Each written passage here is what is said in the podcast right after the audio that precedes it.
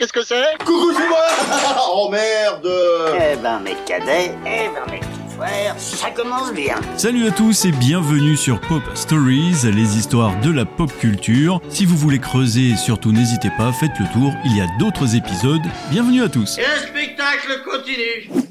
À force d'entendre qu'ils avaient un pet au casque, des Français ont fini par en mettre un et ça leur a valu une belle carrière. Cette fois-ci, on s'attarde sur les Daft Punk. C'est en 1986 que l'histoire commence, et précisément à Paris, au lycée Carnot, où deux adolescents se rencontrent pour la première fois. Guy Manuel de Homem Christo et Thomas Bangalté ne se doutent pas jusqu'où cette rencontre va les mener. De l'eau coule sous les ponts et nous arrivons en 92. Les deux collégiens sont maintenant lycéens et comme tout bon lycéen amateur de musique, ils forment un groupe En hommage à la Darling des Beach Boys, un trio composé des futurs Daft Punk et de Laurent Brankovitz. Le groupe fait quelques concerts, puis aidé par le savoir-faire du père de Thomas, Daniel Vanguard, compositeur de nombreux tubes des 80s, il parvient à sortir un EP sur Duophonic, le label du groupe anglais Stereolab. Mais les retours ne sont pas agréables à lire, le disque ne se vend qu'à 1000 exemplaires, et les critiques sont acerbes, particulièrement celle de Melody Maker qui qualifiera l'EP de Daft Punk Trash. C'est ainsi que Guy Mann et Thomas se séparent de Laurent Brankovitz, qui formera lui le groupe Phoenix, et troquent leur guitare pour une armada de gadgets électroniques. En 93, la France est en plein essor électronique et la nuit parisienne vit au rythme des raves qui se succèdent semaine après semaine. Et c'est lors de leur première rave sur le toit de Beaubourg le 10 novembre 92 que le duo découvre une communauté et une énergie dont ils ne soupçonnaient même pas la puissance. Ils rencontrent à la suite de cette soirée Slam, les dirigeants du label écossais Soma. Cette collaboration mènera au premier EP signé au nom de Daft Punk en 94, The New Wave, et si les ventes ne sont pas fameuses, les critiques se voient encourageantes et confirment aux musiciens qu'ils sont sur la bonne voie. Les Daft Punk sont alors inspirés par beaucoup d'artistes pour fonder un projet artistiquement stable et établi. Par exemple, Screamadelica, le Primal Screen que Bangalter écrira comme un premier pont entre les deux genres musicaux, faisant référence à la fusion du rock et de l'électro par Andrew Weatherall. Leur but est alors de créer des ponts musicaux entre les différents univers sonores, chose banale aujourd'hui mais peu existante à l'époque. Et c'est dans cet esprit que sort l'EP Daft Funk Rolling Scratching en 95. Les deux chansons sont un réel mélange des styles et particulièrement à travers leurs instrumentations. Les boîtes à rythme et synthétiseurs 909, 303, etc. de l'époque sont mêlées à une saturation frôlant les guitares de métal avec un lead de rolling scratching et le public anglais en soif de rave et de violence accroche totalement à ces sonorités. Daft Punk se fait un petit nom sur la scène européenne et finit par signer chez Virgin, qui via le label Suro les distribuera enfin en France. Mais les contrats avec Virgin sont finalement négociés. Merci monsieur Bangalter Senior. Pour info, le mot Daft Punk, eh bien ça signifie en gros punk débile ou voyou timbré. C'est alors qu'ils remettent en question la norme du contrat major artiste. Et cette liberté de production qui permettra au groupe d'imposer leur vision artistique à 100%, cette fondation solide établit les bases qui assureront une diffusion internationale. Dorénavant, l'aventure Daft Punk, c'est Guy Manuel Thomas et Pedro Winter, fraîchement promus au rang de manager, et Virgin, c'est pour la distribution, et ça s'arrête là. C'est en parallèle le début de l'heure de gloire d'une touche française que le monde nous a envié. Paris est en ébullition, car quand Paris dort, Paris vit. Paris is sleeping, respect is burning. De cette vie nocturne émerge une nouvelle scène. Laurent Garnier, Saint-Germain, Étienne de Crécy, Cassius, Dimitri from Paris, DJ Grégory, Bob Sinclair, DJ Cam et les Daft Punk. Peu après Motorbass en 96, c'est au tour du second duo parisien de dévoiler son premier album. Et c'est ainsi, le 7 janvier 97, que sort Homework. C'est un succès colossal, 2 millions d'exemplaires vendus en deux mois dans 35 pays. Les Daft Punk acquièrent immédiatement un statut international et entraînent toute la scène française avec eux. L'album, savant mélange de house et de techno entre Détroit et Chicago, est composé dans le home studio de Thomas, situé dans une chambre d'enfant à Montmartre. Il est salué par la critique et offre au groupe une possibilité d'expansion titanesque. Daft Punk joue dans le monde entier, passant notamment par la BBC pour un set d'anthologie. L'album est accompagné de ses singles et de leurs clips mythiques. Ainsi, Michel Gondry, réalisateur de Around the World, Spike Jones, qui s'occupe de Daft Punk, et Seb Janiak de Burning, enfin Roma Coppola est derrière Revolution 909. Tous ces clips et leur marketing off seront réunis en 99 dans le film Daft, A Story About Dogs, Androids, Firemen and Tomatoes. Ces clips diffusés sur MTV assurent la promotion de Daft Punk partout dans le monde. Et cet univers autour du groupe attise les foules qui viennent de plus en plus fournies lors des 40 dates de la tournée Daft 10 Direct en octobre et novembre 97 dans des concerts entre DJ set et live durant parfois plus de 5 heures. Toute cette folie créative sera retranscrite dans l'album Alive 1997, seul témoignage officiel de ces lives endiablés enregistrés à Birmingham. C'est à ce moment-là que les labels personnels de Thomas et Guiman, Roulet et Cry d'amour, sont lancés en parallèle. Avec Homework, les Daft Punk décident de cacher leur visage. En hommage au père fondateur de Underground Resistance, mais surtout par souci de contrôler leur image de A à Z, cet anonymat permet de focaliser l'attention des médias sur leur musique et non sur leur visage d'étoiles montantes de la scène techno. Fascinés par le bug de l'an 2000, les Daft Punk voient dans celui-ci l'opportunité de reprendre le contrôle sur leur projet et leur image. Car s'ils étaient apparus masqués jusque-là, ce n'est que le 1er janvier 2000 qu'ils deviennent casqués, forgeant un petit peu plus leur légende et devenant les robots que l'on connaît aujourd'hui. Le casque est donc un outil de promotion et de contrôle à la fois et permet au duo de rendre hommage à l'une de leurs références les plus importantes, Phantom of the Paradise, car les costumes de Winslow Leach, personnage de l'opéra rock de Brian De Palma, influence directement les masques conçus par Tony Gardner.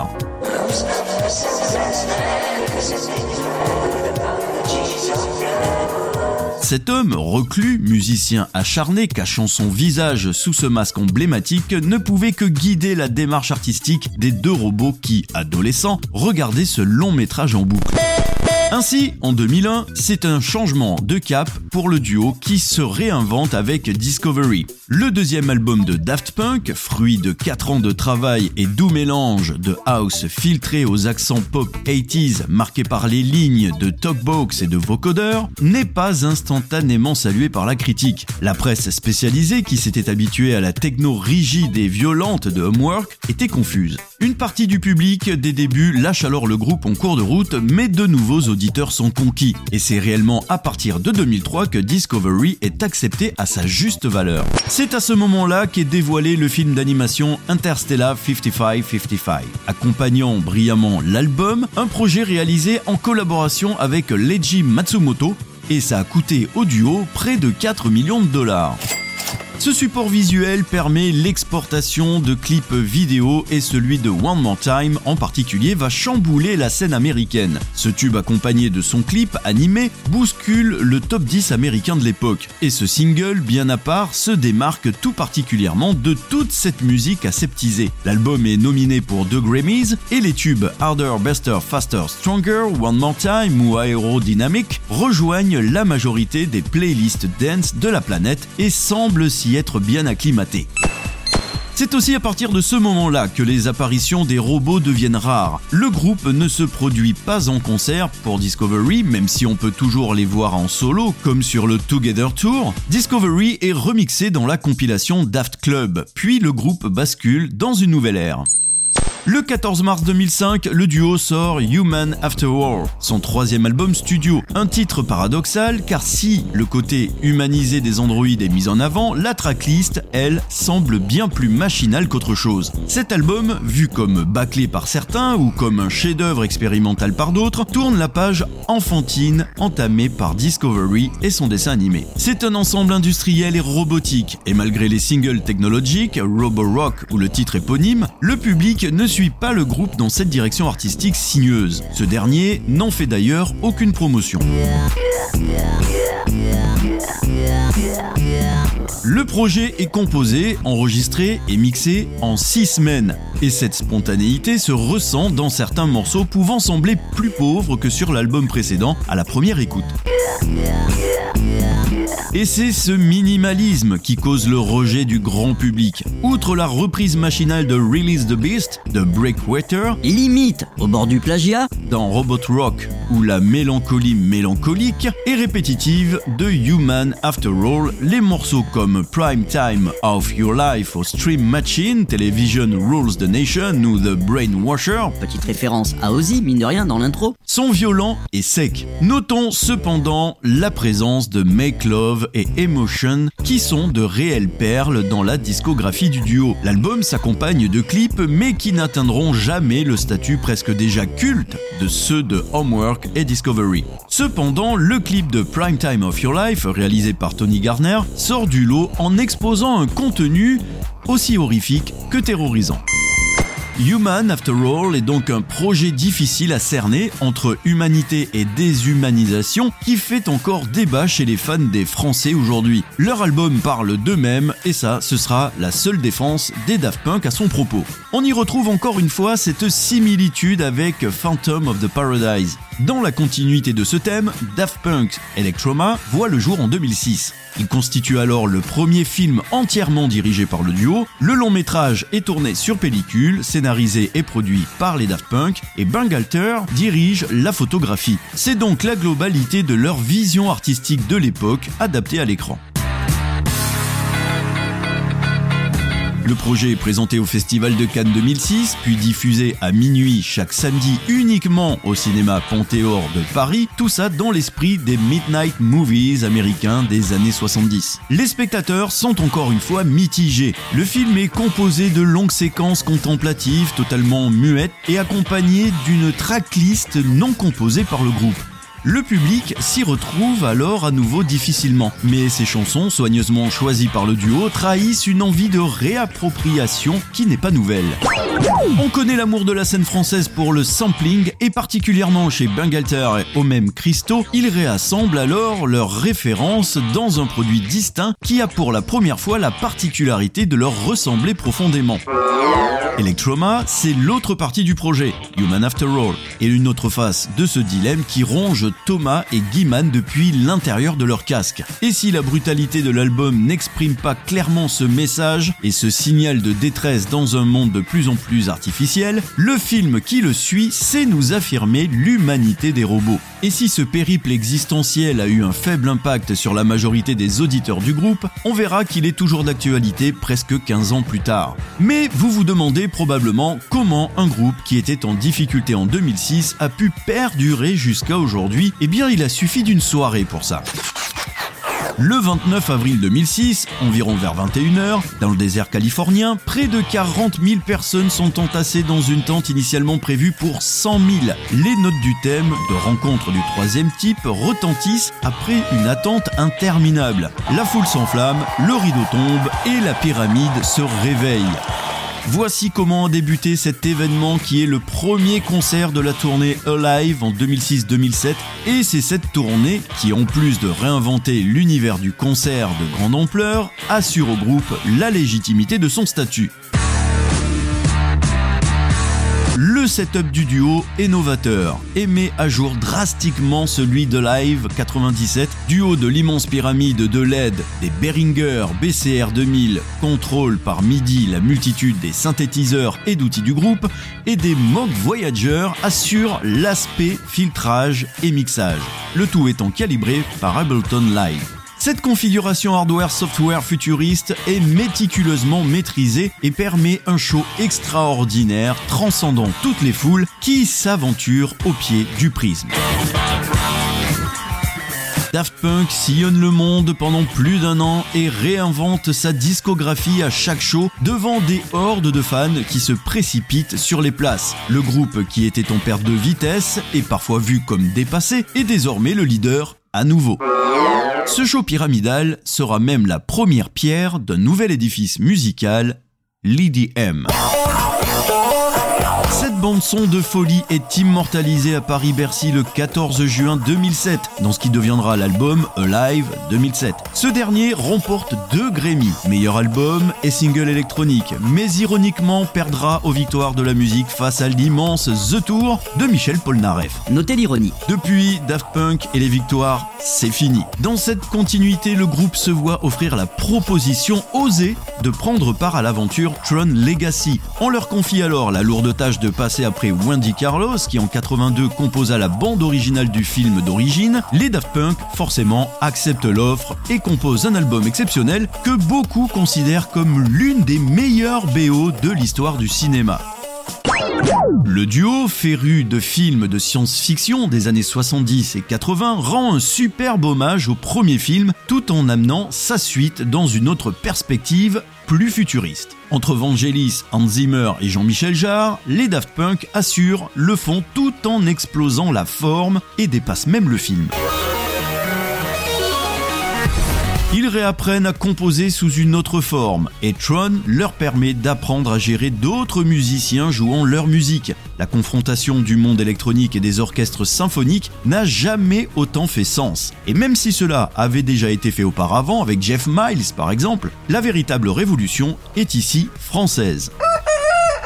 Le film aura des retours assez mitigés, retombant presque aussitôt dans l'indifférence générale, mais toute la soundtrack, quant à elle, restera intemporelle. Cette confirmation apportera beaucoup aux Daft Punk, qui se concentreront à la sortie de ce projet sur leur chef-d'œuvre final.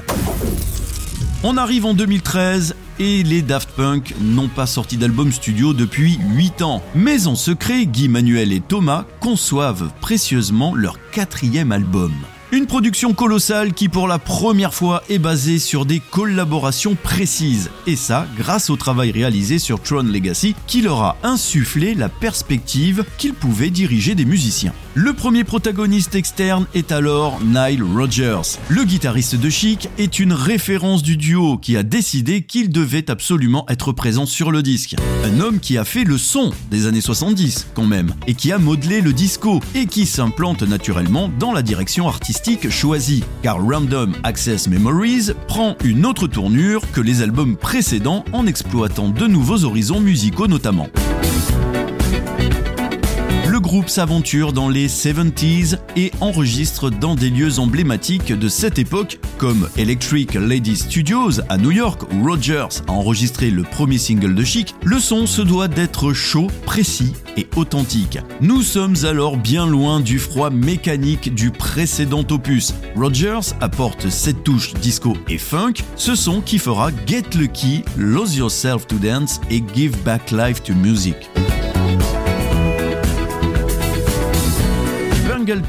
Et de Oman Christo prennent le meilleur de leur expérience pour construire Random Access Memories. Ils tirent le meilleur des musiciens, utilisent des orchestres à leur convenance et s'accordent une liberté artistique totale. Mais ils savent quand rester simple ou quand complexifier les choses. Le tout engendre un album formidable, subtil, puissant en même temps, chaud et froid, triste et joyeux, sombre et brillant, comme peu ont su le faire.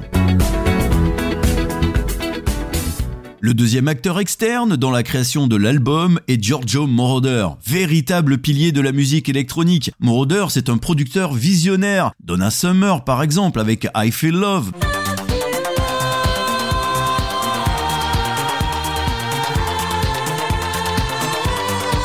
Blondie, Berlin, mais l'italien a aussi composé de multiples musiques de films, comme Midnight Express.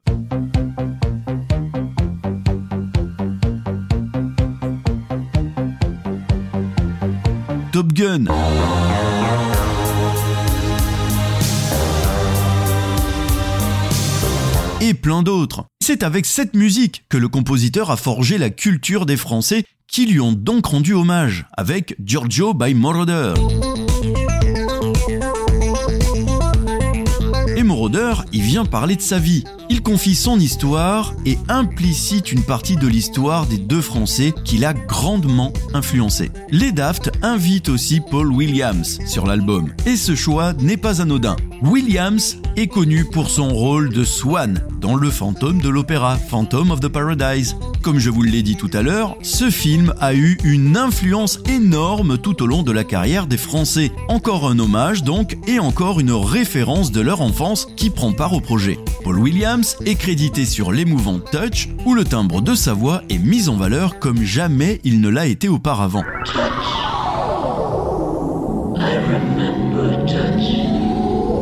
Un autre Williams a aussi sa place sur l'album, car Pharrell, que l'on ne présente plus, est un ami et admirateur du groupe. Dès 2001, quand Pedro Winter lui faisait écouter Harder, Better, Faster, Stronger à New York aux côtés de DJ Mehdi et Timbaland, le producteur était émerveillé par cette force artistique. C'est d'ailleurs ce qui a amené au fameux remix de la chanson par son duo de l'époque, The Neptunes. Pharrell a dit qu'il jouerait du triangle s'il le fallait, mais il veut être sur cet album. Et c'est chose faite, car Pharrell mène la voix sur les deux hits du disque. Enfin, les autres collaborateurs de cet album sont Julian Casablanca des Strokes, Panda Bear, Todd Edwards, déjà présent sur Discovery, et Chili Gonzalez. Bref, que du beau monde. Et bien sûr, comment ne pas le citer, DJ Falcon, l'ex-acolyte de Bangalter avec le duo Together est crédité sur Contact, car même si l'on oublie souvent de le citer, Contact est un morceau splendide qui clôture le disque avec brio. Avec qui? Avec brio, très drôle. Organisé autour d'un sample de Rewrite Tonight et de Sherbs, le seul sample de l'album d'ailleurs, c'est un pur jam électronique que les Together jouaient déjà en clôture de DJ set en 2002 lors du Cassius and Together Tour. Random Access Memories est autoproduit par le groupe qui ne souhaitait pas avoir à répondre aux exigences d'une maison de disques. C'est leur premier album studio réellement enregistré en studio car les trois précédents opus avaient cette touche fait maison qui a disparu sur Et si les premiers enregistrements semblaient désordonnés car faits en parallèle de Tron, tout semble se rétablir quand le thème de l'album est trouvé. C'est ainsi que la mémoire vive est mise en parallèle avec l'humanité. Nous voilà donc une énième fois face à la dualité des robots humains après tout. Toutefois, Random Access Memories traite le sujet avec plus de finesse que Human After All. L'album est tourné sur bande magnétique pour le mastering, mais les ingénieurs du son sont si intéressés à l'idée d'expédier ces bandes Los Angeles direction le Maine à Portland qu'ils décident de les apporter en main propre. Ils conduisent alors par eux-mêmes à travers tous les États-Unis et cette anecdote reflète d'ailleurs le degré d'implication de toute l'équipe restreinte de l'album. Le mastering est assuré par Bob Ludwig, qui adore des ingénieurs du mastering dans le monde, et par Chab, qui ramène une touche française au bout du projet.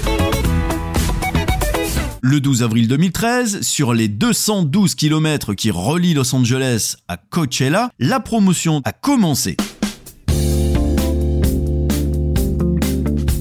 Des billboards annoncent la sortie de l'album, comme ceux disposés sur Sunset Street dans les 70s pour annoncer les albums des groupes de funk et de rock. Cette publicité est méticuleusement pensée et fait partie du projet global, car cet album est bien plus qu'un fichier audio, c'est une œuvre d'art complète sous tous les aspects audio mais aussi visuel. Et c'est donc à Coachella que le groupe décide d'officialiser son retour avec un avant-goût de Get Lucky.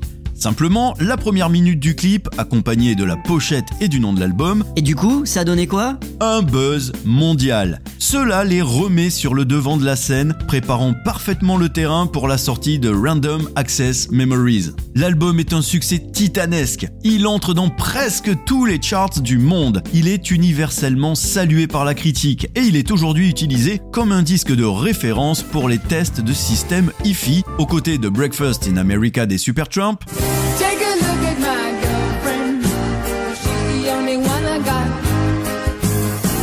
ou Dark Side of the Moon des Pink Floyd.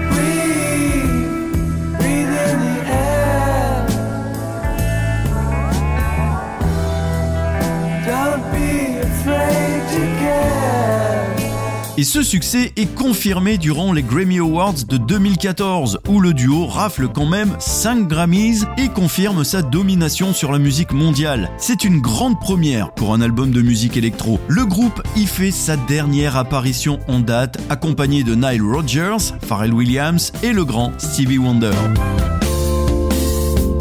Mais malgré ce succès total, le projet Daft Punk s'est peu à peu estompé après cette cérémonie. Clap de fin. Après 7 ans d'inactivité totale, à l'exception de quelques productions externes, une résolution s'entrevoit. Le 22 février 2021 est publié Epilogue sur YouTube. La fin d'Electroma dans laquelle est implantée une cinématique 1993-2021. Personne ne sait donc de quoi il s'agit réellement. Une séparation? La simple fin du projet Daft Punk? Aucune réponse, si ce n'est que c'est terminé. Les Daft Punk, ce n'est pas seulement de la musique, c'est un tout, une aura mystique qui plane sur la culture mondiale, une aura que l'on croit éternelle.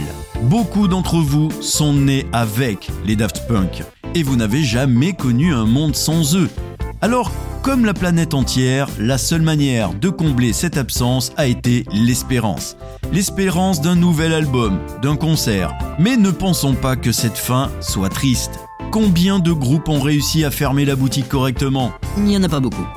tout en évitant les disputes, les drames, les départs, les fades tournées d'adieu et en refaire une cinq ans plus tard, comme certains. Thomas et Guy Manuel ont su terminer comme ils ont commencé, de manière réfléchie et cohérente. Et c'est peut-être la plus belle chose qu'ils puissent offrir au monde. Un dernier cadeau d'adieu qui, derrière la déchirure brutale, mène à une continuation paisible dans laquelle la désillusion a été enrobée par un point final qui dure 7 minutes 58. Cette musique qui nous a bercés, guidés et émus existe encore et sera toujours présente dans ce vaste flot auditif que l'on appelle la musique. Et pour terminer, sachez que l'on ne pleure pas une légende, on la célèbre.